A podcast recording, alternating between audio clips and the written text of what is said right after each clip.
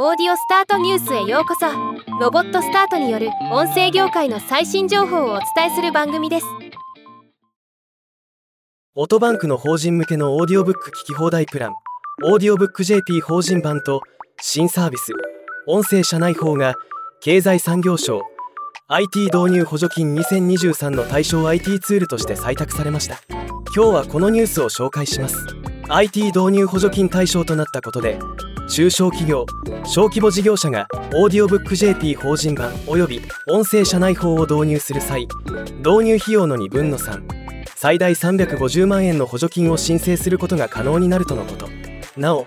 音声学習サービスが対象 IT ツールに選ばれるのは初めてだそうです。オーディオブック JP 法人版とはビジネス書や自己啓発書を中心に数万点のタイトルを全て音声で好きなだけ聞くことができる法人向けのオーディオブック聞き放題プラン。提供開始から約1年3ヶ月で導入企業が100社を突破しているそうです。音声社内法とは2023年10月スタートの新サービスで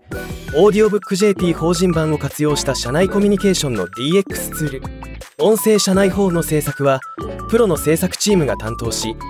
経営者や社内メンバーの声や伝えたい内容を